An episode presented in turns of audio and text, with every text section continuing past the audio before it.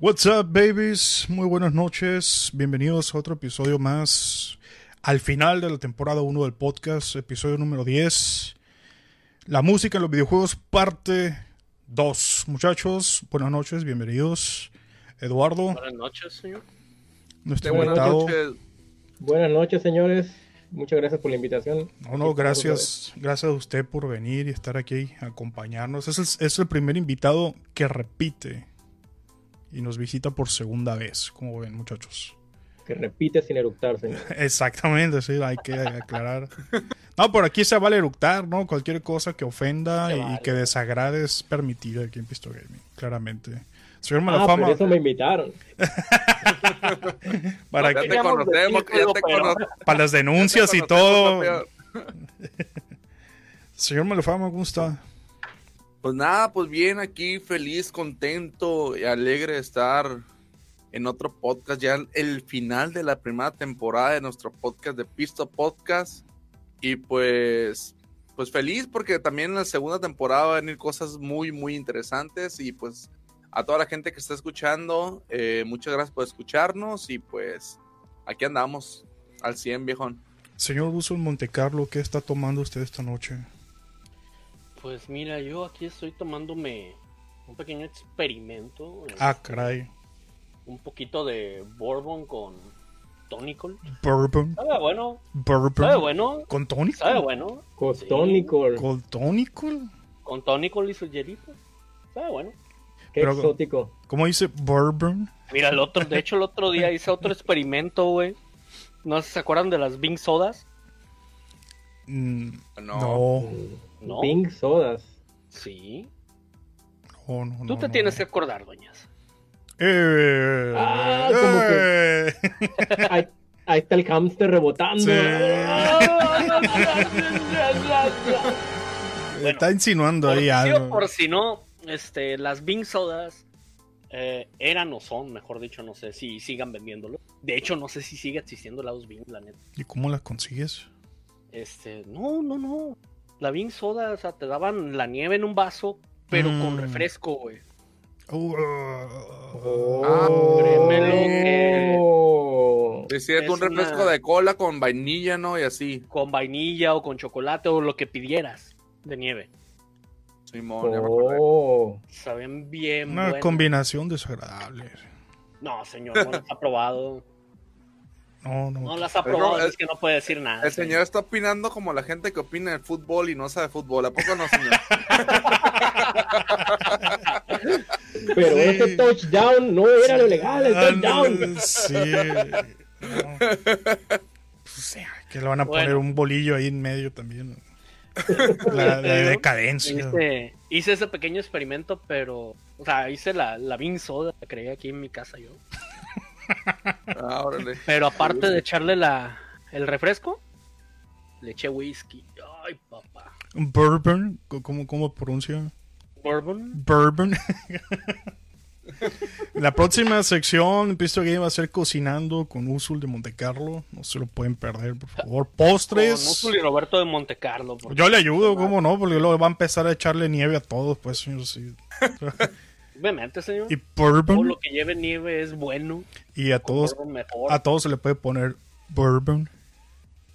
Me da un ceviche con nieve, oiga. Obviamente, obviamente. Un chorrito de bourbon encima. Dale. Y échale chapulines. En vez de limón, bourbon. Te digo que curta, sabroso. Bueno, pues el, el tema de hoy es la segunda parte de, la- de aquella vez que hablamos sobre la música en los videojuegos. Hablamos mucho de historia, hablamos mucho de, de los inicios, cómo era la música, por qué era la música así, cómo fue cambiando, la diferencia en cómo te impactó la música de aquel tiempo, cómo nos impacta la música de este tiempo. Aquí el tema es la música del videojuego. Es solamente un sonido, un ruido, algo de fondo para que el juego no esté en silencio y no esté aburrido o es algo más. Señor Usul de Montecarlo, yo sé que usted tiene una tesis preparada para defender a Nobuo Uematsu, que dice que no, que la música es mucho más que simples audios y efectos y ruido ahí de fondo para acompañar al juego y que no sea una cosa aburrida en silencio, muteada. ¿Qué nos puede comentar al respecto? Ya para entrar directamente a la carnita al tema. Que no, Uematsu está totalmente en lo correcto, señor. ¿Podemos hablar de quién es ese japonés, chino, japonés del más antiguo? Señor, usted lo No, mencionó. más antiguo. Díganos, ¿quién es? Es un músico, un genio que está. Es una de las mentes maestras detrás de la música de Final Fantasy. Es un japonés autodidacta que aprendió música desde pequeño. Y una de sus mayores influencias, según él, dice que es Elton John y le encanta el piano y esas cosas.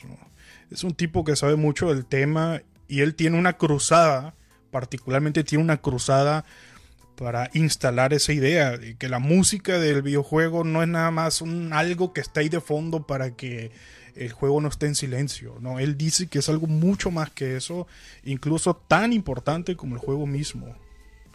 Y esa es el- la cruzada que él, él es el estandarte que este hombre va llevando por la vida, por las calles incluso, para defender esa tesis. Y yo sé que usted está con esa tesis también. Así es, señor. De hecho, yo he jugado juegos y que a los que les he desactivado la música y no se sienten igual, créanmelo. señor. ¿Por qué le desactiva Es- la música? Es algo muy importante. Pues mira, con el, con el que he hecho eso más recientemente es Modern Warfare, el Call of Duty, Ujú. para jugar Warzone. ¿Cómo, cómo es? ¿Cómo es, Mali? More Warfare. More Warfare. Modern Warfare. Pero bueno, este. Eh, le he desactivado la música porque de repente sí, ahí en estos casos sí siento como que, o sea, están las explosiones, están los sonidos de los disparos y aparte el sonido de la música, como que no, de repente no oyes bien las pisadas del enemigo cuando pasan ahí corriendo. Entonces, A- pues, a- Aunque cabe aclarar que la música casi no suena. O sea, suena generalmente en el menú y cuando agarras, por ejemplo, un arma de leyenda suena tin, tin, tin, tin. Ah, pero es esos todo. son sonidos. los- cuando suena sí, eso es sonido. Pero música no, Es- no hay durante el juego, según Sí yo. hay, güey. No me Sí acuerdo. hay, lo que pasa es que no la notas. Eso, no te das cuenta que está ahí. Cuando un buen soundtrack, bueno, muchas veces depende del juego o del tipo de juego, un buen soundtrack está al fondo y casi no te, de hecho no te, no te estorba. No no, la, no la notas. ahí para dar sí. ambiente, no lo notas. Ajá. Pero podría jurar que no tiene música, pero si tú lo desactivaste es por algo. Pero no, no lo he notado, sinceramente. Pues sí, porque ya es lo que te estaba comentando el señor de mis audífonos. Sí, están un muy buen potentes. sonido, entonces yo sí lo estaba oyendo. Me sacaba de onda porque de repente llegaban, nos mataban, güey. Y no había escuchado yo los pasos. Pero bueno, este, por ejemplo, un buen soundtrack para un juego de, de guerra, el soundtrack del Battlefield 1. Por Eso ejemplo, está ¿no? al putazo. Está- Combina totalmente con el juego. Y al principio no lo notas. ti- Tienes que dedicarte a escucharlo y ponerle atención porque no lo notas. Se integra Aunque- tanto en el gameplay que lo estás escuchando pero no lo notas. Tú estás metido, inmerso, como dicen ellos. Aunque cabe aclarar también, porque por ejemplo, en lo que es en Warzone, eh, por ejemplo, escuchar al enemigo es una herramienta para, para sobrevivir, pues. Cosa que no, que no pasa tanto en Battlefield, si no mal recuerdo. Tengo rato que no lo ¿Cómo juego, no? pues, pero, pero por ejemplo, el- bueno, pero es, es más, es más útil o se usa más en Warzone. O sea, de que ves por dónde está el enemigo y ya pues eh, los pasos y todo eso. Es cosa que, por ejemplo, el juego de guerras, hay juegos de guerra que, que no ocupas eso, pues de que van como la música sonando y todo y pues ahí como quien dice no estorba como, como tú lo mencionaste. O sea, sí, lo ocupas. Hay un El- detalle, sí lo ocupas. Pero hay un detalle, no puedes agarrar y comparar Battlefield con Call of Duty. A pesar de que los dos son juegos de Y guerra. menos son del Battlefield 5 que está re feo. No, es cierto, señor. no es cierto, señor. Este, pero no puedes compararlos porque simple y sencillamente uno está hecho para ser competitivo mientras que el otro no. O sea, es algo muy, muy distinto. Pero bueno, no estamos aquí para hablar de Call of Duty contra Battlefield, sino de hablar de la música. Y pues, como le- les he mencionado, una, un buen soundtrack, pues no tienes que poner demasiada atención para notarlo o para que te resalte, porque están ahí y te ayudan a concentrarte sin que tú no notes. Entonces, mi idea es, y lo he leído en varios artículos, incluso en algunos estudios, de que la música, más específicamente la música de los videojuegos, te ayuda a concentrarte en tareas ya sea cotidianas, tareas de la escuela o en tus cuestiones del trabajo. ¿Por qué? Porque tiene ciertos, te diré, el diseño de la música está hecho para ayudarte, a que te concentres a pasar un nivel, a pasar en la pelea contra un jefe final. Pero pues no sé qué, qué piensen ustedes al respecto de eso. Sí, hay, hay, muchas funciones que tiene la música en ese sentido. Eh, una, una, una, de las funciones a priori es guiar al jugador. Sí tiene elementos visuales que te van guiando, tienes un mapa y te dice, tienes que hacer esto, te escriben ahí con letras, esta es tu misión, haz esto. La música te, te acompaña y te va guiando también. Cuando vas avanzando en un terreno, la misma música te va guiando y te va poniendo peligro, te va poniendo aquí, te están siguiendo y no te lo dice literalmente, pero la música te lo va a entender y tú lo sientes. Pero hay, por ejemplo, hay también, disculpa señor porque te interrumpa, eh, pero hay, por ejemplo, también depende de, o sea, no toda la música de videojuegos hace esa, hace eso, pues por ejemplo hay música que es como más ambiental, que te está, que te puede decir que estás en un lugar o, o estás en un tipo de lugar y pues, por ejemplo, eh, hay música, como dices tú, que sí es para eso, pero no, no creo que toda la música sea dedicada de videojuegos sirva para eso. Es que eh, depende del juego, depende del juego. depende del juego, depende, del juego. Y de la no depende nada más del juego, depende del diseño, del músico. Depende de la, de la experiencia que los desarrolladores quieren dar. Mm, a mí, me, a mí, me, parece que la, la, música, al igual que la cuestión de estil, estilística de gráficos, es como una dimensión más de comunicación. Entonces, si, hay un juego donde, donde tienes que hacer un movimiento super ultra mega quirúrgico y estar tratando de apuntarle a un milímetro, no quieres tener una banda sinaloense a un lado con la tambora, ¿verdad? Ah, huevo. Yo, yo, quisiera no tenerla nunca, en ninguna circunstancia, menos jugando. Entonces, más bien es, es que es lo que intenta vestir el juego, desde mi perspectiva es, es de esa manera. Hay que platicar a veces cuando compones la música para los videojuegos con el desarrollador sobre cuál es la sensación que quiere transmitir el jugador o, o si quieren, por ejemplo, en este caso de los juegos de guerra y sobre todo los juegos competitivos, pues la verdad es de que tratan que la música sea lo más útil posible porque todos están súper ultra mega concentrados en 20.000 tareas. Así es. Entonces, como dicen, pues, ah, en, en, ese momento, pues lo que tienes, o sea, bajas, incluso aunque se escuche la música, como estás concentrado en los sonidos que ya reconoces, obviamente tu atención hace de que se vaya directamente a eso e ignore los demás este, estímulos que no necesitas. Pero no todos los, videojuegos son iguales, o sea, hay videojuegos que, como, como bien dice el, Alex, que intentan ubicarte en un universo, ¿no? Entonces pintarte, este, o estás en un páramo desolado y necesitas encontrar una salida, ok, es en el futuro, es en el pasado, es en esta dimensión, es en otra, es más realista o más caricaturesco. Todo eso este, te ayuda a la música a vestir el juego, al igual que los gráficos o el estilo de gráficos. Pero Yo sé que, que, mucho de, los, de la tendencia moderna es como que súper ultra realistas, incluso en lo fantasioso, ¿no? Claro, sí.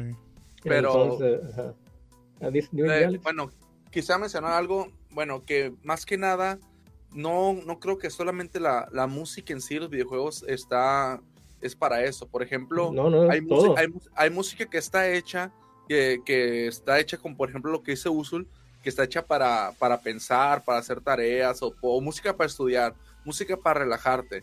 Eh, yo creo que también ahí influye, por ejemplo, aquí de que, como dice Dueñas, eh, de que, por ejemplo, el, el, creador, el desarrollador dice, no, pues sabes que aquí ocupo que que el, que el jugador se sienta, eh, que, se relaje, que se concentre, que tenga una tensión o, emoción o lo que sea. Entonces ahí es cuando entra la música. pero porque está hecho para ese momento. Pero no solamente, lo que quiero decir es que no solamente la música y los videojuegos pueden crear ese tipo de efecto, pues, sino también hay música dedicada que no tiene que ver con los videojuegos, dedicada especialmente para eso. Ah, sí, claro, claro. Aquí estamos hablando, es, es como el ejemplo de, eh, ok, aquí hay un cartel este, de un anuncio de lavandería en la ciudad, o lo puedo meter ese dentro del juego. O sea, cabe dentro del diseño si hay una dirección artística que te dice, ¿sabes qué? Pues esto que está afuera lo podemos incluir porque el propósito fue la nuestra. Claro que sí, hay, música afuera que te ayuda a concentrarte y que puedes utilizar en los videojuegos y viceversa. Al final de cuentas, eh, a mí no me parece que haya una, que debería haber una distinción entre música para videojuegos o música aparte. Creo que es, e, esta distinción este, se ha hecho por, por gente que no juega. Sí, sí, sí. O sea, generalmente. Y una de las cosas que Nobuo Matsu propone, y estoy en parte de acuerdo, es eh, que se le dé reconocimiento y que se ponga como la música para películas o la música para lo que sea, pues es decir, ¿por qué, por qué hacer una diferenciación entre la música de los videojuegos a otra? Bueno, ahí podría afectar más que nada por, por los tiempos de lo que se empezó a crear la música para los videojuegos, porque por ejemplo, antes la música pues, de los videojuegos, por los requerimientos de, de aquellos tiempos, era de, de, 8 bits, pues, o eran sonidos muy distintivos que era música para videojuegos. Eh, eh, no, er, er, era, distintivo de la, de la música eh, sintetizada. Sí, o sea, era porque también el, era el, videojuego la, el videojuego la utilizó porque, exactamente, porque utilizaba los menos recursos posibles, pero hay que cabe aclarar de que el diseño de audio y, y, es, es a lo que voy es a lo que voy de que lo puedes tocar con cualquier instrumento por ejemplo si lo tocas con una banda esa misma canción va a sonar completamente diferente pues. Pero generalmente cuando se referían se referían antes a la música para los videojuegos era por los tipos de sonidos que daban con lo que componían pues. Aunque ahora aunque ahora esta música pues está de cuenta es grabada con instrumentos reales y cientos de instrumentos, bueno, no sé cientos, pero muchísimos instrumentos y, esa cuenta una canción como, como cualquier otra, pues, bueno, también el tipo de juego, porque hay que, por ejemplo, hay, hay, juegos que usan música de rock, que digo, a la madre, qué chingón está esta música y la escuchas y, y la puedes escuchar durante el día y a toda madre, pues. pero antes, antes era diferente, pues no se puede hacer eso.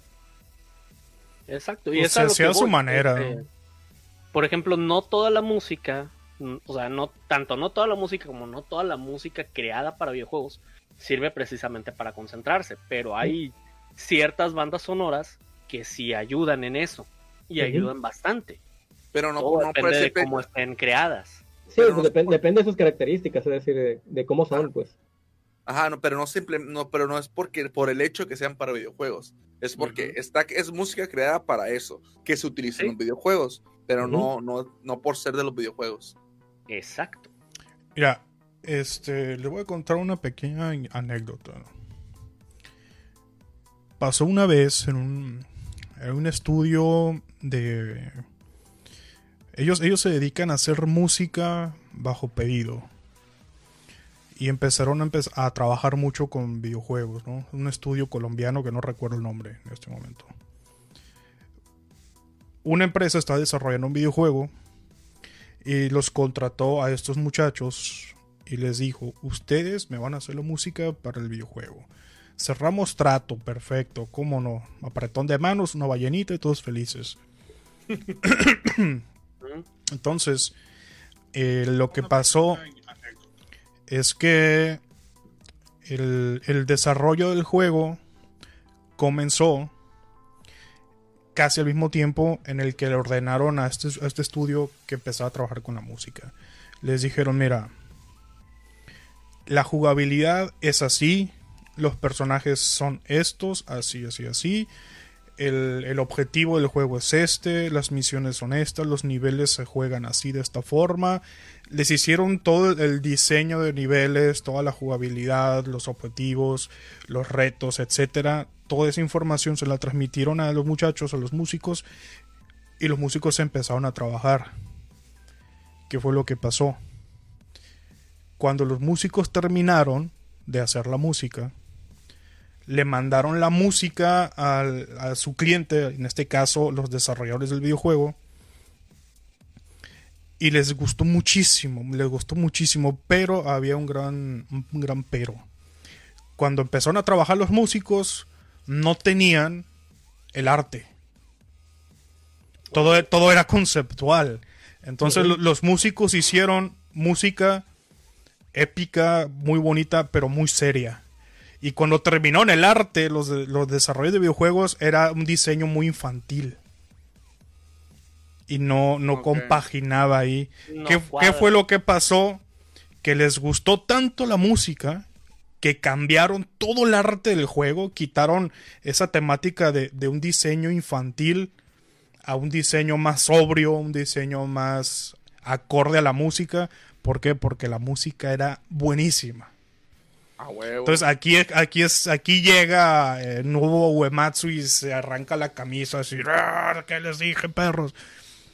De que la música tiene un peso específico impresionante dentro del juego, de que está al nivel del juego mismo.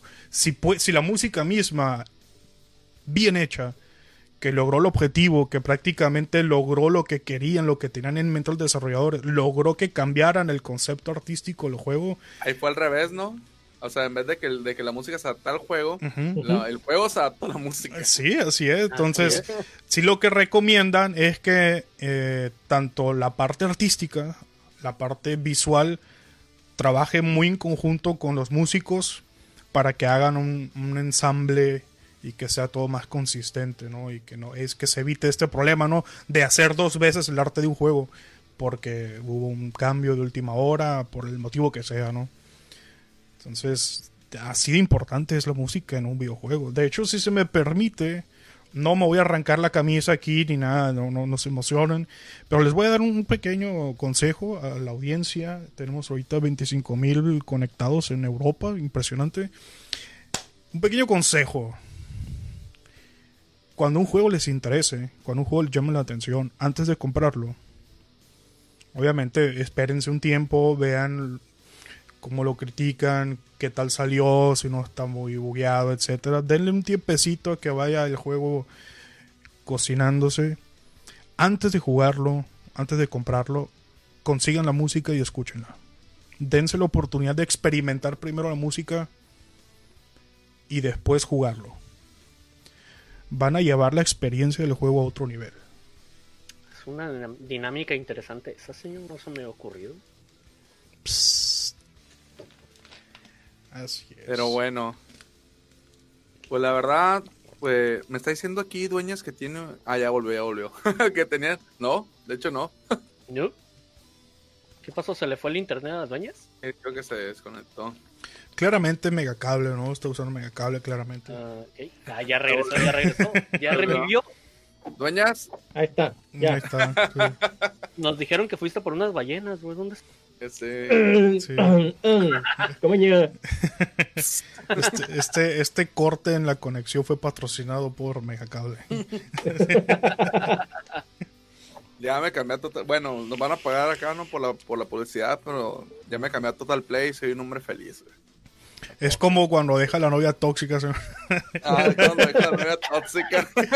sí, y por fin encuentras el amor verdadero. Eh.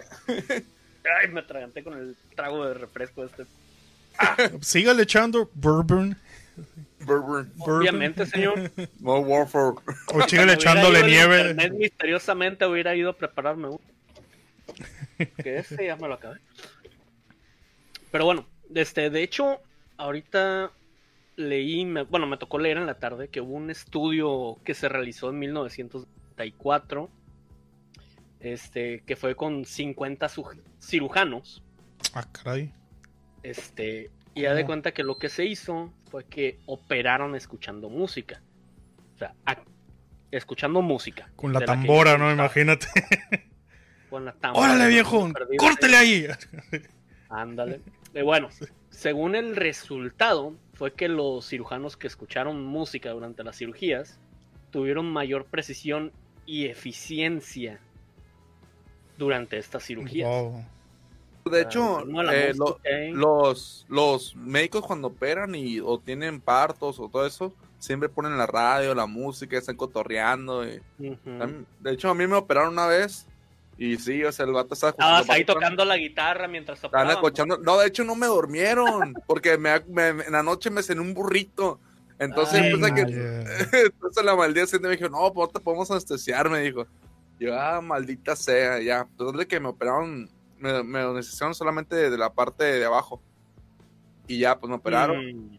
Y, y, ya. Y le pues, sacaron el burrito. no, porque no nos invitaste, que dicen. Y, lo, y los vatos, pues, o sea, agarrando cura y escuchando música y así, pues. ¿Qué música, ¿qué música tenían? Por pura curiosidad. Estaba en la radio. Estaba en la radio. Sí. más Tenían música de banda ahí.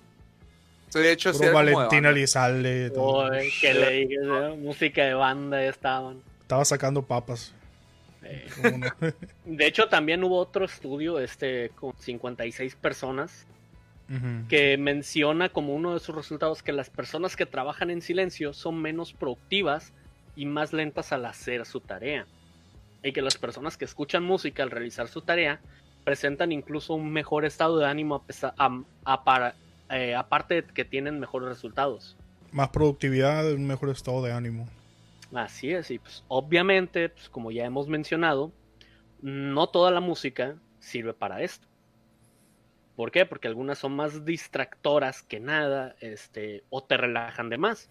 Por ah, ejemplo, el... también depende del individuo, ¿no? Sí, depende del individuo. Digo, eh, Diego, no por ejemplo, con el Mali que lo operaron con música de banda. Dale. Te pone el paso del gigante, no vas a hacer nada, te vas a poner a bailar. Sí, pues es que también depende, por ejemplo, hay, raza que le puede que puede relajarlo el rock, el rock pesado, hay gente que lo relaja, o sea. hay gente que usa el, heavy metal para dormir. Eh, sí. Estaba escuchando, creo que en una entrevista a Franco Escamilla dice que él descubrió que ponía un heavy metal machine, así, agresivo pero bajito. Y funcionaba como una especie de como de ruido de fondo. Y ya con eso se dormía. Yo me. Fíjate que con el disco. Con la única banda que me ha pasado eso. Más que nada fue con el disco de Gaia 3 de Mago de Oz. Con ese disco me relajo machín, machín, machín y me duro muy bien a gusto. No, está bien, sí. Sí, cierto, depende de la persona. Pues, depende de las personas. Pero, por ejemplo, la música clásica te tiende a relajar un poco más. O sea, es más probable que te relaje mientras que pues el metal en muchas personas pues, obviamente los va a tener ahí con esos pelones. No, también depende de qué música clásica, porque si te ponen ah, acá también. Este el, el Diez Irae, o, las, o las Valquirias, las Valquirias, la novena, la novena sinfonía de todo. No, las Valquirias me cuelgo de un dron y lo doy vuelta a todo el barrio en pelotas. Entonces, más bien tiene que ver, ahora sí que yo lo veo de la siguiente manera. Eh, al final de cuentas, la música es una construcción cultural. O sea, no, tiene tantísimos años con nosotros como, como sí es el sonido, ¿no? Pero me imagino, por ejemplo, de que los humanos que vivían en las costas, que estaban escuchando siempre el mar, que ahí estaba como una música de fondo, de alguna manera a lo mejor se podían concentrar un poco mejor. Es con las cosas que yo pudiera compararlo, ¿no? O sea, de que se sienten en casa, cómodos, seguros. Sí, sí, es como, como un, ruidito ahí de fondo que hace que no te estés concentrando tanto en los sonidos ambientales, ¿no? Por ejemplo, si estás adentro de la selva, todos los sonidos, digo, el humano desarrolló el oído precisamente porque escuchar un paso fuera de lugar en un momento dado significaba algo de vida o muerte. Lo ves mal y por eso le quité la música al muerto. pues sí. Eh, güey, pero la neta no escucho, nunca he escuchado música en Modern Warfare. Bueno, Modern Warfare. Al rato lo voy, a, lo voy a poner terminando este podcast para ver si es cierto y jugamos un rato, ya que está puesto. ah, bueno, perdón, perdón, perdón, señor Dueñas. no, no, adelante, adelante, precisamente igual así como dicen, pues eso le pasa, quita la música para poder escucharlo los pasos, los balazos a los compañeros, lo que sea que necesites escuchar. Escuchar al Mali gritando en dolor ahí. el, labor de parto. I believe I can fly. Cuando va bajando. Soy un angelito expulsado del cielo, señor. Un angelito expulsado del cielo. sí, Porque se comió un burrito y no los invitó. Sí. No, pues entre las funciones de la música está eso que comentábamos de que Obviamente, no, depende del juego, depende del juego, sí. Pero el trabajo que hacen los músicos, los que componen para videojuegos, tiene un objetivo, no es random, no es al azar, no es música porque sí, no son sonidos porque sí, notas porque sí, tiene un objetivo. Entonces, dentro de esos objetivos está eso de que pueden ayudar a guiar al jugador, pueden ayudarle a ponerle un mood, un estado de ánimo, una predisposición a lo visual que está viendo. Le puede decir, ¿sabes qué? Aquí van a empezar los putazos, prepárate.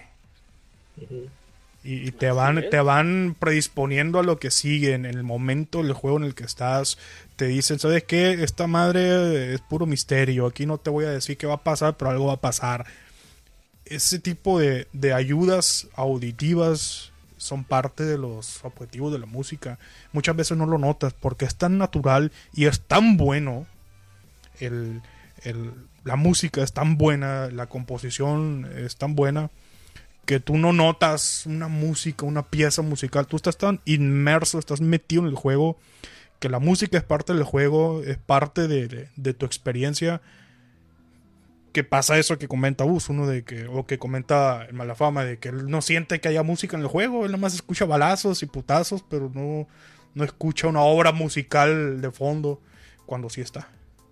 Bueno, pero también, por ejemplo, hay, hay momentos de la música que no sé si lo mencionamos en el podcast pasado, pues, pero que le dan un plus a lo que está pasando. O sea, eh, me acuerdo, me acuerdo, por ejemplo, una imagen que va a salir un monstruo o algo así. Y de repente empieza la orquesta acá bien cabrona y esa ya, le, da un chingo de emoción, pues, le da un chingo de emoción al juego. O que, de repente, o que de repente te la quitan.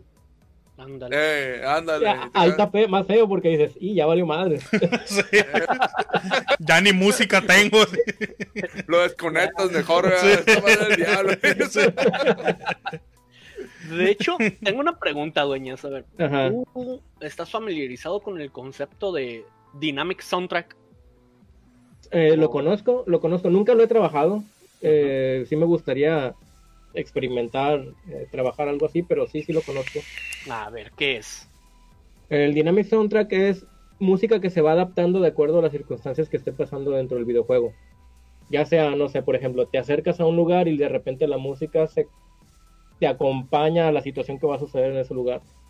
O si, o si estás, este, no sé, si de repente estás teniendo demasiada atención, te están surtiendo a balazos, empieza a cambiarte la música para que o te concentres o ya para soltarte. Pues, es decir, ah, o para que te vayan dando tantos óleos ahí.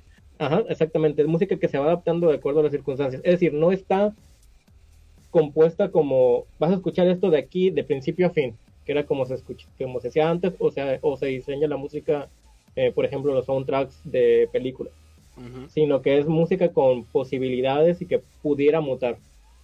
Una variante del, Dynamic Soundtrack es la música generativa, que esto todavía es un concepto un poquito más complejo, la cual es música que se, que se crea a sí misma mediante algoritmos matemáticos. Wow. sí no me la sabía. De hecho, de Dynamic Soundtrack, ahorita que dijiste eso, me viene a la mente la música de Skyrim, este, que de repente vas así bien happy ahí caminando, explorando el mapa, y te ponen así música muy tranquila como para que vayas disfrutando el paseo y de repente empiezan así sonidos de guerra y ni siquiera notaste el cambio hasta que te están dando putazos. Sí, sí. Un, ejemplo como que muy, muy oldie y si les tocó jugar un baño Kazooie. Mm, ¿Alguna vez? Ah, bueno, en la gran mayoría de los niveles era toda la, era una orquestación completa, pero de acuerdo en, en, la fase en la que estuvieras o donde te acercaras, iban quitando o metiendo instrumentos. Eso es una manera de hacer Dynamic Soundtrack. Entonces, por ejemplo, se metían abajo del agua y se escuchaban las mismas melodías, o sea, sin, corte ni nada, sino que le iban subiendo y bajando el volumen. Se escuchaba con una marimbita, y el sonido un poquito más sordo. Salías del agua y era la misma melodía, o sea, te iba acompañando donde ibas. Era una combinación entre soundtrack dinámico y, y la forma clásica de, componer de, soundtrack. Pues, fue un experimento muy interesante y nadie lo nota y nadie lo concibe como tal, ¿no? Pero ya estaba en eso, esa propuesta, pues, de, ¿qué? 90 y qué? 5 fue el año Kazooie, no me acuerdo. Sí, de, hecho el Dynamic Soundtrack apareció desde 1987 ah, pues mira. Eh, en un juego que se llama RBI Baseball. Oh, sí, sí, sí, sí. Yo lo jugué. De hecho, ese juego yo no lo jugué. Yo, sí lo jugué. Estaba buscando a ver cómo era. Era un juegazo. Bueno, en aquel sí. A ver, eh. cuéntenme cómo era. Pues era un juego de béisbol. Sí, o sea, sí, un juego de béisbol normal. Pero no lo recuerdo yo con Dynamic Soundtrack ese, fíjate. De hecho, yo no me acuerdo de la música. Ah, era de NES. Sí, era de NES. Era viejísimo. Pero lo sacaron hasta. Fue subiendo. O sea, creo que hasta, hasta la fecha sigue, ¿no? Pues sí, hay un RBI Baseball 2020, creo. Órale. Pero, fíjate, con razón no lo jugué, es del 87, yo soy del 86. Tenía un año de vida, estaba, estaba en pañales todavía, güey. No, pero aquí llegaban como seis años después, hombre. Es cierto. sí. también te mete el... Mm, la música, la música te ayuda, te ayuda a meter, a meter en el sentido propio sentimientos. Te hace que empates con el personaje. Te transmite tristeza, desesperación, melancolía, resignación cuando ya la tienes adentro ahora en el juego. Ese tipo de cosas. A mí personalmente me, me sorprende mucho, me llama mucho la atención. Me produce mucha admiración cómo los músicos son capaces de transmitirte esos, sentimientos. Quizás estás jugando y no lo notas, pero sí notas cómo te impacta, cómo de pronto te metes tanto en el personaje. Y la idea, el objetivo del músico de transmitirte un conjunto de, sensaciones y de sentimientos te llega con tanta efectividad que así, pone no la historia de Last of Us 1, cómo te va envolviendo y cómo empatas con los personajes y sientes lo que deberías de sentir por lo que te va contando la historia. Nada de eso se podría lograr sin música. Sí, eh, así es. Sí, lo que pasa es que es una excelente herramienta narrativa que compagina muy bien con lo visual. Entonces, este, sí, sí, te la compro.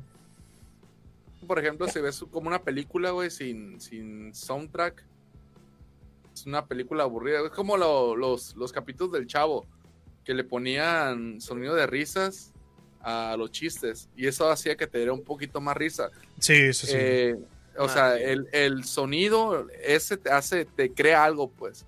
Y es exactamente lo que, lo que pasa con la música, pues. Por ejemplo, si pasa una, una escena bien triste, te pone una música triste, se, se maximiza la tristeza, pues. Es a lo que voy, pues. Y es lo... busca, busca en YouTube videos de bebés riéndose y, y te vas a reír. No tienes ningún motivo lógico para reírte, pero la risa, la risa es contagiosa.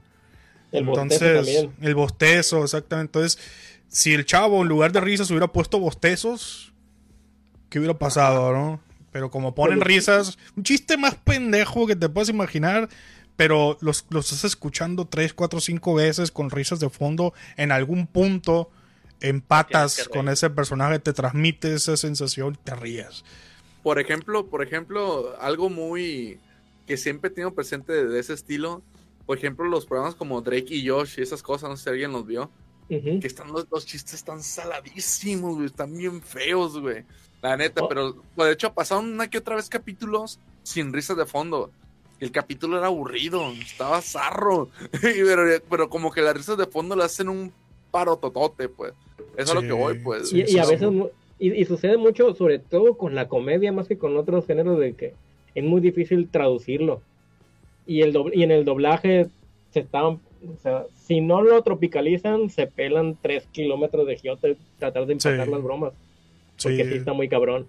De hecho, hay una, hay una película que se llama Natural Born, Killer, no sé si la vio alguna vez alguien. Sí, ah, con pues, Natalie Portman y... Ah, ajá. ¿No te acuerdas de la escena que salen como como el tipo, el típico programa de estadounidenses que es de, chistes así, que suenan risas, pero que está como crudo. Por ejemplo, de que te voy a violar, que le empieces, algo así le. Ah, sí, sí, cierto. Y, que se, y que estoy en risas.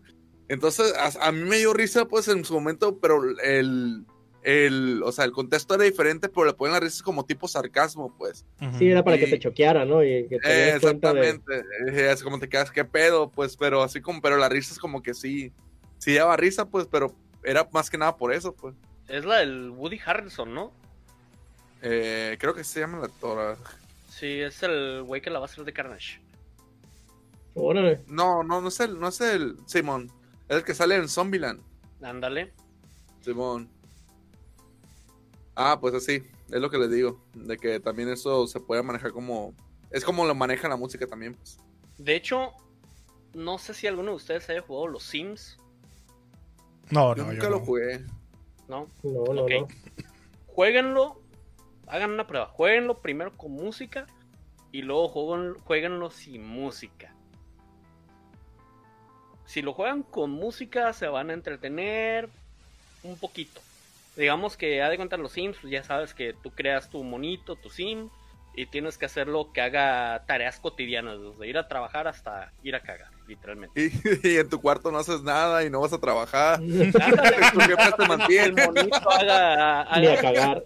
Este, ahora, para ese juego tuvieron que diseñar la música de cierta manera. ¿Para qué? Para que no se te haga tedioso estar haciendo que el monito haga todas esas tareas. Tareas repetitivas. Tareas repetitivas, tareas que se vuelven aburridas. Pues. No, pues estar cagando a cada rato sí debe ser. Sí. Obviamente, sí. Imagínate. Este, ahora, si lo juegan sin música, se van a aburrir. Se van a aburrir y pues van a decir a la chingada qué es esto. De, hecho, yo también creo que con música me voy a aburrir. sí, anda. Posiblemente porque no es tu tipo de juego. Pero aunque fuera tu tipo de juego, si lo juegas sin música, te vas a aburrir. Entonces, esos experimentos que hace Uso sí son interesantes de quitarles la música. Yo no, nunca, nunca les quito la música. Yo nada más le bajo volumen, pero no, no, no le quito la música. Yo siento que estoy cortándole la mitad al juego. Para mí no tiene sentido quitarle la mitad al juego. Depende del juego, señora. Un juego al que nunca le quitaría la música solo de Silent Hill. Ahí está demasiado muy, muy buena la música. Bueno, por ejemplo, los juegos tipo puzzle, de tipo rompecabezas, yo juego a veces juegos así de ese tipo. Yo sí les quito la música porque considero que la música que yo tengo en mi computadora, la que yo escucho, es mejor. Sí. Y por eso digo yo, a mí me gusta concentrarme con mi música y está bien, muchas gracias por tu música, por tu aporte, pero yo prefiero la mía. Y a esos juegos en particular sí les quito la música, ¿no? Pero ya a un juego más elaborado, un juego, por ejemplo, un juego de guerra, un shooter, un juego de el que quieras, el que quieras. O sea, ya un juego más elaborado, un triple A, pues no, no, por aquel no. O sea, prefiero jugarlo así porque es la experiencia que te quiere dar el desarrollador, el compositor. Y eso a mí me interesa. Particularmente sí me interesa. Entonces yo prefiero dejarle la música, le bajo un poquito nomás, pero ahí dejo la música siempre, siempre. La música también te pone en, dificultad, te va diciendo qué tan difícil se está poniendo la situación. O sea, es, es parte intrínseca de toda la jugabilidad. No, no, no se le puede quitar. O sea, es una, es una blasfemia estarle quitando la música a un juego así. Entonces no. Yo una vez, este, así como Luzul, también hacía mis experimentos y me acuerdo que me jugaba el contra, el 3, pero le ponía eh, ponía música de Iron Maiden, por ejemplo. Oh. Y ya te, te, te pegaba, o sea, de hecho la música de contra pues sí está como que trencadilla, ¿no? Para que te aceleres, pues, pero, por ejemplo, ponerle música un poquito más heavy y no, sí, o sea, te cambiaba la experiencia de una manera curada, o sea, de verdad de que sí, dependiendo de la música, te acomoda como que en un carril de, de feeling. ¿Saben que Les voy a confesar algo, ¿no? Ahorita... Pero da cuenta que, pues. Eh... Mamá, papá. No, no, da cuenta que tenía. bueno, más que era mi papá, de hecho. Tenía un chingo, tenía un chingo de discos de acetato, güey. Entonces yo tenía el Golden Eye, no sé si lo recuerdan, el de 64.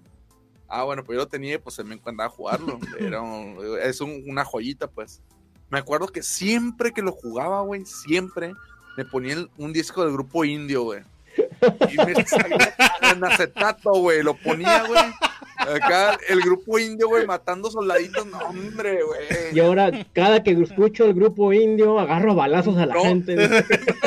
es que la neta, güey, es, de, lo, de las cosas que me, que me las tengo bien marcadas, pues. de hecho, si me dicen, ¿qué será? Si me dicen este Golden Eye, yo, me, yo lo vinculo con grupo indio, güey.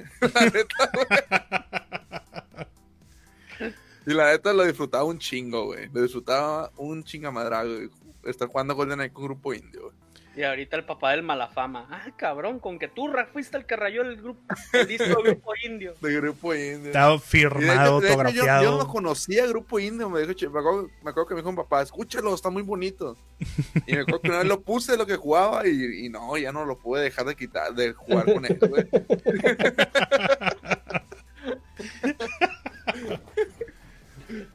y señores. Sí, es que ya tocan fibras sensibles, emocionales y se relaciona a un nivel profundo de tu experiencia, lo que estás viviendo con lo que te hace experimentar la música se queda tatuado.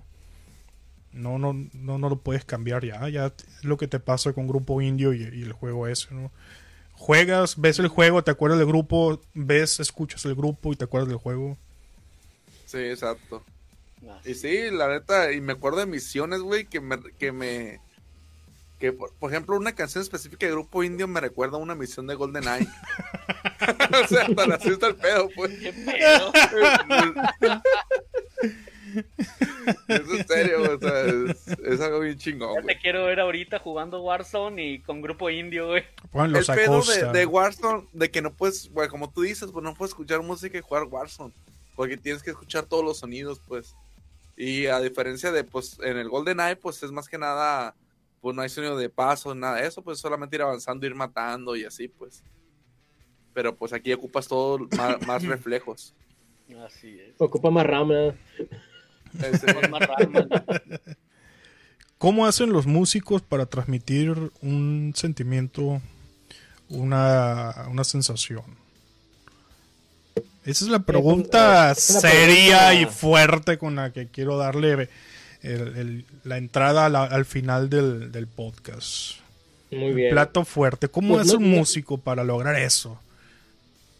A ver, señor Alex, ¿cómo le hace un músico para transmitir sentimientos? Préstame pues un sentimiento, como dice Kirby Houghton. Más, que nada, por ejemplo, eh, por ejemplo, hay sonidos muy que, por ejemplo, que, que sacuden, le sacuden fibras de, de una persona. Por ejemplo, eh, en el botonera que tenemos, tenemos un, si lo puedes hacer sonar, señor, tenemos un violín que hace, que simula la tristeza, pues. O sea, cuando lo voy a dar, eh. lo voy a dar. solo lo vinculas con tristeza. Eh, cuando escuchas una canción movida, lo vinculas con alegría, con positivismo, con todo eso, pues. Es como que más que nada eh, hay ciertos tipos de música que se vinculan con, diferentes sentimientos. Pero más, más, sin embargo, no significa que todas las movidas sean, sean positivas, ni, que todas las, calmadas que tengan violín son tristes. Es más que nada. Ella era feliz en su matrimonio. de hecho, esa canción, por ejemplo, esa canción. Todo el mundo la baila y es re triste, ¿no? No, la canción original es una canción es una baladita tipo trovera, estrova así bien calmadita con guitarrita. Y, pero por ejemplo aquí el mexicano la hizo, la hizo feliz, la hizo alegre. Era feliz y todo el mundo brincando y, con la cerveza, ¿no? Pero realmente es por el, el, ritmo, pues, el ritmo guapachoso que tiene la canción, pues. O sea, un ritmo guapachoso como ese te da te da sensación de alegría y no de tristeza. A menos que, te, que lo vincules con algo triste que te ha pasado. No, pero, pero si le pones tantita atención a la canción, sí te transmite tristeza también. Sí, de hecho sí, pero, pero porque, Estás llorando bailando. Ándale, sí. Pero, por ejemplo, te fijas unos cambios. Por ejemplo, hay, hay cambios que, por ejemplo, desde hace ya más de tres años, ahí, por ejemplo, ahí el, el vato, si te fijas ahí, eh, va, para la batería, para la batería y, y, se queda como un teclado. Mm, ok, ok, sí. Entonces hace que te dé tristeza. Ahí es como que si te jala las orejas, mira, mira, este, está pasando eh, esto, eh. Sí, pero. párale a tu desmadre, así. Está triste la cosa. Sí, eh, aparte de, aparte de eso, pues, pero mucha gente también lo que tiene esa canción es de que mucha gente le da mucha nostalgia. Porque es una canción que, por ejemplo, eh, los millennials como nosotros, eh, lo, lo, vinculamos cuando estábamos jóvenes, que lo escuchaban varias personas, o de siempre lo hemos escuchado, pues siempre ha estado parte de nosotros. Por ejemplo, aquí en Mazatlán, más que nada, pues. Sí, sí, sí. Y pues también da un toque de nostalgia, pues. Pero Como un himno de Mazatlán esa canción. Ajá, la canción en sí es, es eso, pues, por ejemplo, te mantiene alegre, te mantiene triste, pero por los cambios que tiene la canción, pues. Esa también es la intención que tiene la canción. O sea, cada canción tiene su intención para dónde te quiere llevar. Pero me preguntaste por cómo se hace. Sí, cómo, cómo, hace el músico para, para transmitirte un sentimiento, una sensación, eh, desesperanza, melancolía, resignación, eh, esa, sensación que decía Dueñas de estar llorando y bailando al mismo tiempo. ¿Cómo hace un músico pues, para que te pues pegue de esa pues, forma? primeramente, el músico tiene que estar consciente que quiere hacer eso. O sea, ¿sabes qué? Dice, no, pues sabes que tengo esta letra. Eh, por ejemplo, hay una canción que hicimos yo y Dueñas que se llama He visto. Eh, la de visto, sí. dije, ¿sabes qué, güey? Yo quiero que suene, como estamos haciendo, yo quiero que suene triste, quiero que suene que suene desesperante, que suene. Eso, eso, eso, eso, cuando yo escuché esa canción sentí esa desesperanza.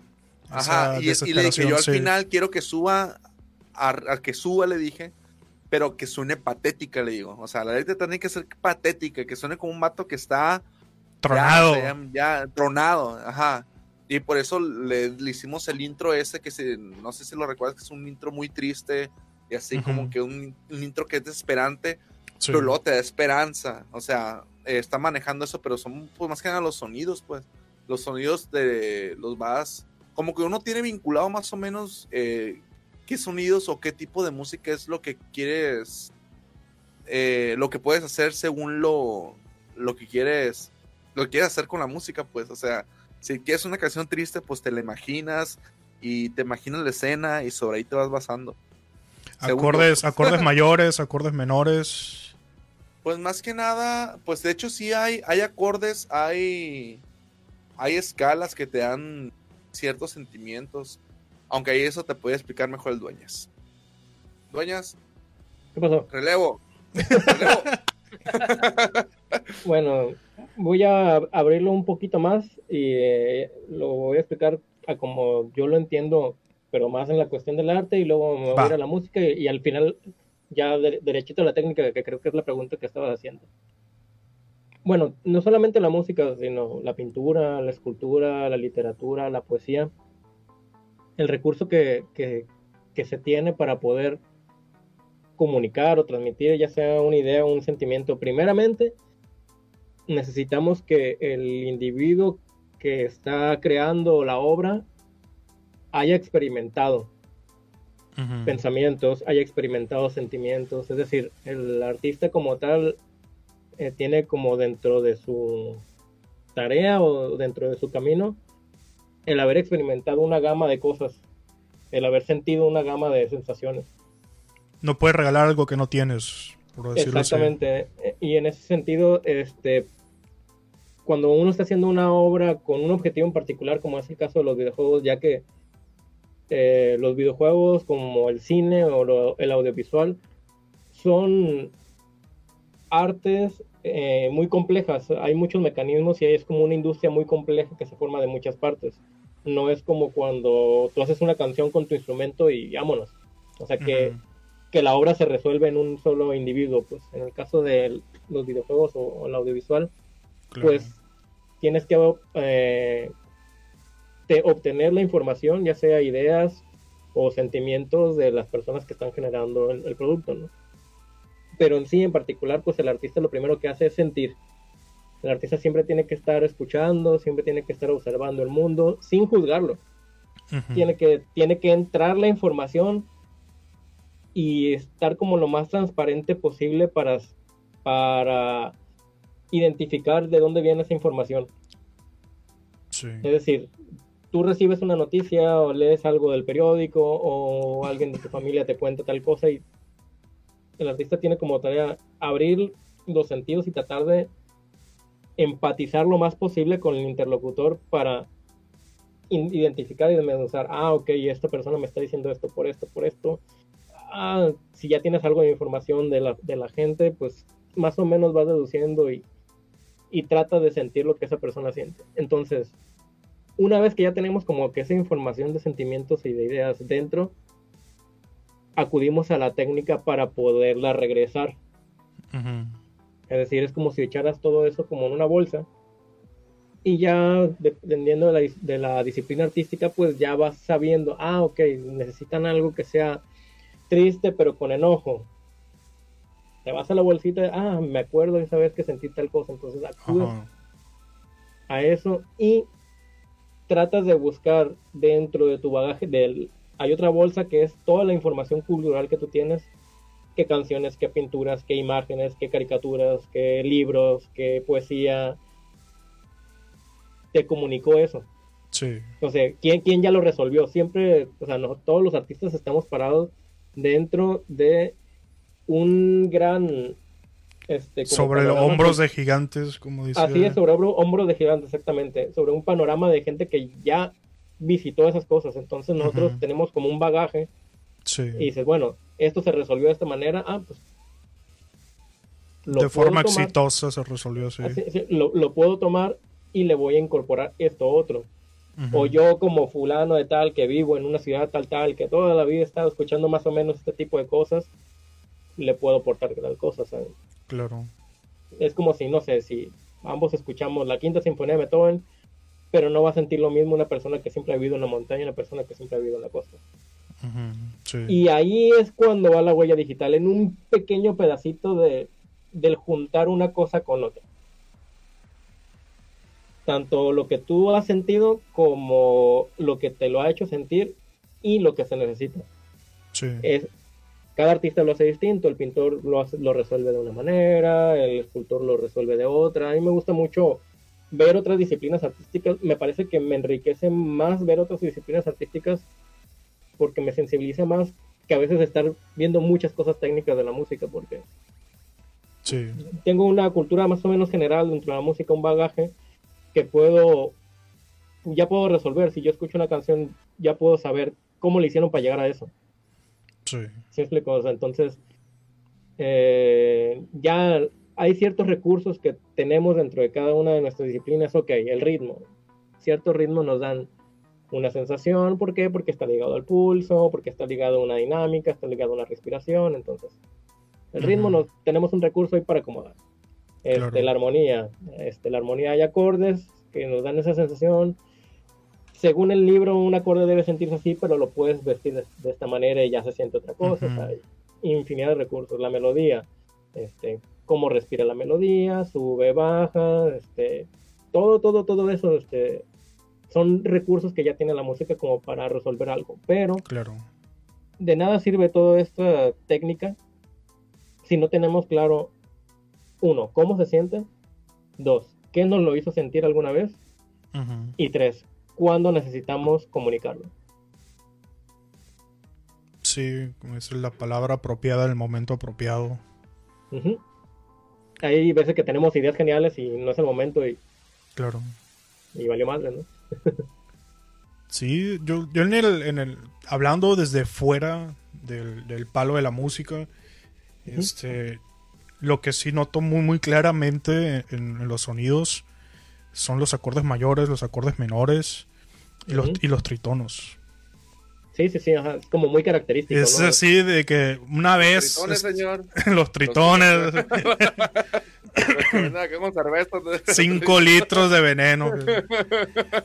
Oh, sí, eh, es que eh, me he puesto a, leer, a estudiar sobre ese tema. De hecho, sí me, interesa mucho la, música y la parte teórica, todo eso me parece fascinante, muy matemático todo. Y cuando estaba viendo esos, temas, me impactó mucho las diferencias, cómo sonaba una, una pieza, cómo sonaban los tonos en acordes mayores y acordes menores y cómo te dicen, sí, que los acordes mayores son alegres. Y yo todo escéptico de, eh, ¿por qué? Escúchalos. Escúchalos y luego compáralos con los menores y luego escucha cómo suenan los tritonos y, ve por qué, le, por qué tienen ese, esa etiqueta cada uno y, ahí sí me, me, impactó realmente, ¿no? El, Roberto pequeño que estaba estudiando esas cosas me impactó bastante y dije, wow, una persona que se dedica a esto, que compone esto, tiene que tener una mente lógica, matemática muy chingona, pero tiene que tener eso que comentó Dueñas ahorita, esa conexión con experiencias propias vividas para poder utilizarlo como un recurso propio y no como una pinche fórmula que está copiando de un libro porque se resuelve así, se hace así. Y todo ese tema me parece fascinante e impresionante y por eso quería poner en la mesa esa pregunta. ¿Cómo chingado es un músico para transmitirte un sentimiento, una, una sensación? Porque eso es lo que hace la música en los videojuegos te meten en un papel, te hacen que te que empates con el personaje. Prácticamente durante, mientras estás jugando se te olvida quién eres tú, tú eres ese personaje y estás viviendo y experimentando lo que está, lo que el desarrollador, lo que el compositor quiere que experimentes y que vivas en ese momento y te pones triste y te pones alegre y te pones altanero y te pones presumido o se te rompen las ilusiones y la esperanza y todo eso lo vives de la mano de una buena historia y de una música impecable, ¿no? Por eso siempre doy todo su mérito y su crédito a la música y a los compositores.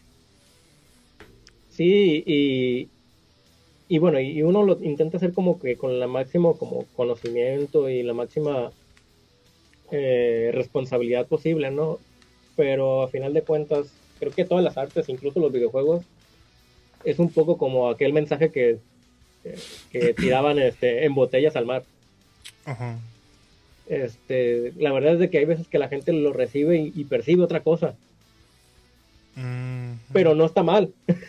o sea, no está mal porque, porque al final de cuentas este, lo que estamos tratando de hacer es todos, o sea, desarrolladores, compositores, artistas plásticos, es, tratando de, tocar fibras. ¿Cuáles? Pues es que también de ahí ya depende cada persona. Hay gente que un juego que tú tengas. Le va, sí, le va a tranquilizar, ¿no? O sea, no, yo quería que se estresaran y el vato acá bien feliz. Al final de cuentas es una suerte de teléfono descompuesto, pero lo que sí creo que se transmite de alguna manera este es como la energía. La energía hablando en el sentido de que se nota el trabajo. Claro. O sea, se nota como que la dedicación, se nota como, como la intención, eso sí se puede notar. Cuando le pusieron amor. aunque la codificación sea otra, es decir, que la otra persona lo interprete de otra manera, sí va, o sea, sí va a recibir algo que va a mover cosas. Pues, o sea, ahí sí, sí, sí, sí la puedo comprar de que, bueno, aunque no nos entiendan, nos van a sentir. Sí, y también cada persona tiene un nivel de percepción distinto. Y, estadísticamente, sí, estadísticamente la gran mayoría puede ser homogénea, pero siempre hay alguien que tiene una percepción un poquito más compleja y puede entender lo que compositor quiso que entendiera y pudo captarlo y pudo empatar ahí con el, con el compositor.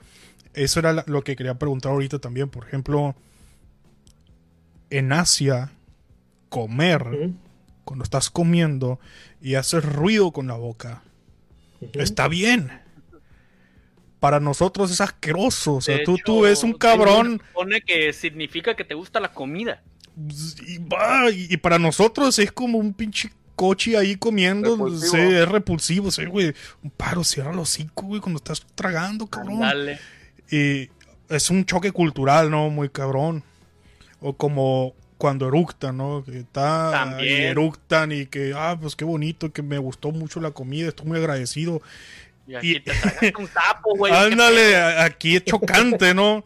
Entonces, eh, esas diferencias culturales son diametralmente opuestas. Pasa lo mismo. Es decir, el músico se encuentra con esos choques culturales diametralmente opuestos cuando lleva su música de un lugar a otro pasa, sí pasa, no sé si pase exactamente igual, pero sí sucede de que, es más, no nos vamos a ir muy lejos. A ti no te gusta la banda. No. o sea, una persona a lo mejor que sí le gusta la banda, va a acudir a ciertos sentimientos que tú no cuando la escucha. Claro, claro, sí. Entonces, este, es, tan sencillo como eso, que eh, realmente es un aspecto completamente cultural, de acuerdo a lo que tú hayas estado acostumbrado, de acuerdo a la sensibilidad que tengas, de acuerdo a un gran sinfín de factores. Incluso hay gente que no, que no comprende la música, hay, hay un término que se llama musia, que es gente que no puede procesar la música. Claro, o sea, escucha los, los, sonidos, escucha eh, los ritmos, pero no identifica los patrones como nosotros. De hecho, todos los sonidos y toda la música está basada en, en una cuestión física de, consonancia, es decir, este, los objetos vibran, producen un sonido y nosotros interpretamos esos patrones y les damos un sentido. Claro. Entonces, quizás si le ponemos la música más dramática y emotiva a alguien que nunca ha escuchado música, no sé, alguna tribu aborigen de por ahí que nunca ha escuchado la armonía, o sea, no estoy completamente seguro de que vaya a sentir lo mismo. Va a sentir algo, sin duda va a sentir algo, ¿no? Pero estamos metiendo un sistema distinto en, a alguien que no está dentro del sistema, a un sistema y puede no significar lo mismo. Claro. Como la música tradicional de la India, ¿no? Que es así como, como, los videojuegos incluso, o sea, a los videojuegos les pasa, o sea, tú tratas de ponerle un videojuego a una persona de más de 60 años. No, me lo avienta por la cabeza, claramente. Depende, depende, ¿eh? Depende de la persona. Sí, exactamente, o sea, no todos, no, pero hay es menos probable que, traten de acudir a, a la experiencia, vete, que te Vete un rancho, vete un rancho y agarra una persona mayor en un rancho que todo su vida de campo y tú vele con el rollo de los videojuegos y trata de invitarlo a jugar y ponelo y te lo va a aventar por la cabeza. ¿Qué es eso? Porque eso es una, distancia cultural, una diferencia cultural muy, muy infranqueable, es una barda imposible, ¿no? En muchos casos. Entonces no necesitas irte como que del otro lado del mundo, o sea, cerca de ti hay alguien que ve la vida completamente distinta a ti. Claro. Y bueno, todo lo que se hace desde mi perspectiva con el arte es tratar de juntar cosas. Tanto la música como los videojuegos, como el cine, como la literatura, como las caricaturas están tratando de acudir, acudir a los lugares más comunes, digamos, para que tú puedas acceder a otro tipo de experiencias. es decir, tú nunca has tenido un rifle de alta potencia de láser para matar zombies este, intergalácticos con cara de gatitos, ¿verdad? Eh, algún día, lo, algún día lo tendré. yo sí, güey, tengo dos. en tu casa, en el armario, sí. algún día lo tendré, claramente. O sea, al último lo que intentan es... Pero zombies con cara de gatito, señor. Eh, sí, son falsos gatitos. Está bien. ¿Cómo que son falsos? ¿Son falsos gatitos? ¿Los gatitos son falsos? ¡No! ¿No existe Santo Claus? Ah, no, sí. ah, eso ya lo sabíamos. Tampoco los Reyes Magos. ¡No! Así es. Bueno, muchachos, ya tenemos más de la hora. Ya tenemos una hora diez minutos. De esta forma, señores, terminamos la primera temporada del podcast. ¿Cómo ven? Una temporada muy buena dos invitados muy, muy, muy excelentes. Fíjate que pues, sí, pues, superó todo. Pues ha sido una experiencia muy agradable para nosotros, pues eh, realmente nunca habíamos hecho esto y pues creo, creo yo que ha sido un muy buen resultado y, y pues esperen la segunda, la gente que está escuchando, esperen la segunda que va a estar todavía más interesante. Sí, ya tenemos tenemos varios planes ya para la segunda temporada. Vamos a entrar ya eh, en temas más, más complejos, en temas que ya requieran ciertos niveles de conocimientos más técnicos inclusive. Entonces vamos a apostar por una segunda temporada de pura proteína, pura carnita, pura información consistente. Ese es el objetivo de la segunda temporada y vamos para allá. La próxima semana no va a haber podcast porque vamos a tomarnos un tiempo para procesar, trabajar todo lo que vamos a arrancar con la segunda temporada. Pero este aquí terminamos el episodio número 10, temporada número 1. Recuerden, estamos en Apple Podcasts, estamos en Spotify, ahí nos pueden encontrar como Pisto Gaming. Y este episodio que ustedes están escuchando en Facebook, ahorita en vivo, va a estar disponible mañana ya en Spotify y en Apple Podcast. Señor Dueñas, muchas gracias por haber. Caballeros, muchísimas gracias por, por invitarme a este programa y felicidades por el esfuerzo que están haciendo. Está chido que la gente eh, esté hablando, está chido que en mi ciudad haya gente que esté tratando de, pues, de platicar un poco acerca de la cultura de los videojuegos. Y pues muchas gracias, Carlos, y felicidades. Oh, pues Pistol Gaming en su casa. Cuando guste venir, aunque sea para venir a agarrar cura, lo que sea, bienvenido. Esta es su casa. No me digan, porque luego me pongo como me Duende, güey. no, y estamos pendientes, estamos pendientes con las ballenas del, episodio anterior, ¿eh? Que dijimos que teníamos ahí las ballenas pendientes. Ahora son dos dotaciones. sí, doble, doble ración, de ballenas, así en cuanto podamos, este, que nos dé luz verde la civilización para reunirnos y utilizar el estudio, ahí va a haber una balleniza salvaje. Una arponeada brutal va a estar ahí. Es más, el Mali va a tener que poner una espuma en esas escaleras para que no nos partamos la mano. Así es, muchachos, despídense de sus fans, de sus seguidores. Vámonos. Pues gente, muchísimas gracias por escucharnos y pues recuerden seguirnos en el canal de YouTube también. Ahí tenemos varios contenidos, tenemos contenido y vamos a ir todavía más. Y pues muchísimas gracias por, por todo y por favor si pueden compartir también nos, nos ayudarían mucho. Y pues muchas gracias al Dueñas que nos acompañó y pues nos vemos en la segunda, en la segunda temporada. Señor de Montecarlo. Así es, nos estaremos viendo pronto en la segunda temporada. Bueno, no, más bien escuchando. Este, y pues la verdad, muchas gracias a todos por escucharnos, por apoyarnos, por compartir, por compartir. Por me trabé la, Warfare. Warfare. Pero sí, la verdad, ha sido una estupenda primera temporada y pues vamos a ver qué nos depara con la segunda que va a estar muy buena. Así es, señores, y me despido con estas palabras. Me siento muy contento, me siento muy feliz. Ya es fin de semana y me pienso divertir. Hasta la próxima. Chao.